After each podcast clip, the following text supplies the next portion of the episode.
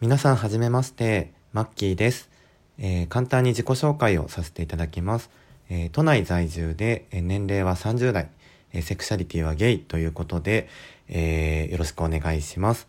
で仕事は、まあ、ざっくり言うとファッション系ということで、まあ、毎月すごく服を買ったりして楽しんでおります。で今回このラジオトークという、えー、アプリを初めて知って始めさせていただいたんですけどきっかけがですね、えー、ちょうど今日の収録日から言うと昨日なんですが、えー、下北沢でやっていたポッドキャストウィークエンドというイベント皆さんご存知でしょうか、え、まあ、ポッドキャストをやっている方だけでなく、えーと、ラジオトークのブースもあったりとかあのポッドキャスターだけじゃなくってリスナーの方も参加していたりするイベントなんですが、まあ、春に開催されて今回秋で第2回目ということであのお祭りのような雰囲気ですごくにぎわっていて楽しいイベントでした。で僕が、えー、ポッドキャストを始めたのもここ23ヶ月なんですけどまあそれのきっかけもあってお友達と2人で参加してきました。でそこで、えー、たまたまですね美容系の、えー、資生堂さんのブースがあってそこで笑顔チェックだったりとか、えーと、肌年齢の測定っていうのがやっていたんですけどまあ本当に気軽な気持ちで笑顔チェックをしていた時にあるイケメンが1人えー、紛れ込んできまして僕は友達が、まあ、途中から合流していたんで3人とあのすごく高身長で顔面偏差値の高いイケメンが1人ポツンと席に座ってくださって4人で笑顔チェックというのをやりました。それがなんかこう何だったかな素敵な笑顔っていうのを全力で顔の筋肉を使ってやるっていうものだったんですけどそのイケメンの方もすごく、えー、あの真剣にというか一緒に、えー、やっていただいててただ僕ら3人、まあ、ゲイだったんで結構みんな楽しく、えー、わちゃわちゃやっていた中、まあ、そのイケメンの方は結構クールな感じであのちょっと微笑むぐらいな感じで一緒にやってくださっていて、まあ、終わって最後もあの簡単にご挨拶をして、まあ、少しポッドキャストの話題が出たので、え、っと自分たちの番組のフライヤーをお渡ししてお別れしたんですね。でその後ちょっとまた他のブースを回っていた時にえ、そのイケメンと出会って、まあ、ずずしくも僕の友達が声をかけたら、まあ、そこからすごく気さくに話してくださって結局30分ぐらいお話ししていました。でその方が多分ラジオトークで本当に有名な方でまつりさんっていう方だったんですけど僕らはラジオトークの存在もほぼ知らなかったので、まあ、そんなりにすごい方だっていうのが分かんないまま、えっ、ー、と、本当にお話をたくさんさせていただいて、まあ、結構ゲイ4人組でその時間帯はいたんですけど、あの、何の偏見もなく、本当に優しくいろいろお話をしてくれて、まあ、ラジオトークってこういうのだよとか、まあ、ポッドキャストやってるなら、ラジオトークやってみたらいいんじゃないっていうようなことを、あの、いろいろお話ししてくださいました。で、まあ、本当にそのイケメンなだけじゃなくって、まあ、気遣いとか優しさが素晴らしい方だったのでもう僕らみんなまつりさんのこと大好きになってしまってあのその後も会うたびに手を振ってくれたりとかもうポッドキャストウィークエンドのことを忘れてまつりさんのことばっかりその後話してたっていうぐらいあのすごくあの私たちもファンになりました。まあ、そんなこんなであとその後ですね風子さんっていう方とも、えーと、ポッえーと、ラジオトークの、えー、ブースのところで結構2 3 0分お話しさせていただいて、まあ、風子さんのあの方もすごく魅力的な方であの気さくにいろいろ教えてくださってあの今後あのいろいろ絡めたら嬉しいなと思っているんですけど何も分かんない状態で今ちょっと収録をとりあえずしてみてます。でちょっと正直なところ、まあ、ゲイっていうのもあって今までポッドキャストを始めるのも最初ちょっと勇気があったんですけど、まあ、仲間と始めていたので楽しくできていたかなというのもあるんですが、まあ、今回初めて一人で収録をしているっていうことでちょっとこの配信が皆さんにどう届くのかなっていうのがすごく不安半分まあでもちょっとワクワク半分みたいな感じで今やっています。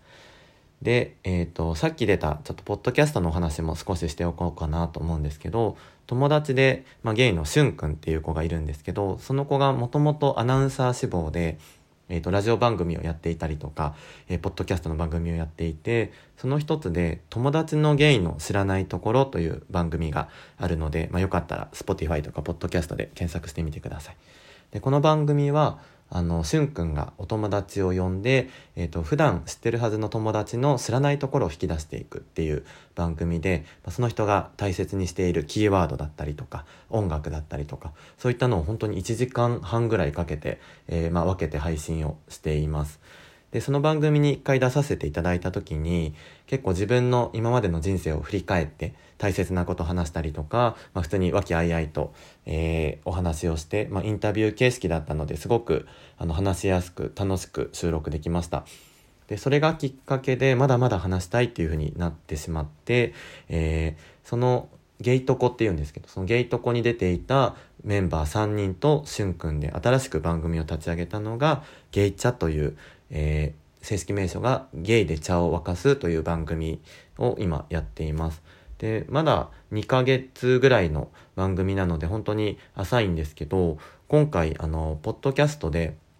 えっ、ー、と、私の神回ポッドキャストっていうのに、しゅんくんが自分で推薦をして、えっ、と、ゲイチャの神回を発表したところ、えっ、と、それが、Spotify が、えー、公式がピックアップした神回ポッドキャストのセットリスト、プレイリストに、あの、入れていただいたりとか、あとはコメディ枠で100位以内にランキング入ったりとか、最近ちょっとゲイチャの方は、えっ、ー、と、皆さんのお目にかかれる機会も増えてきたのかなという感じです。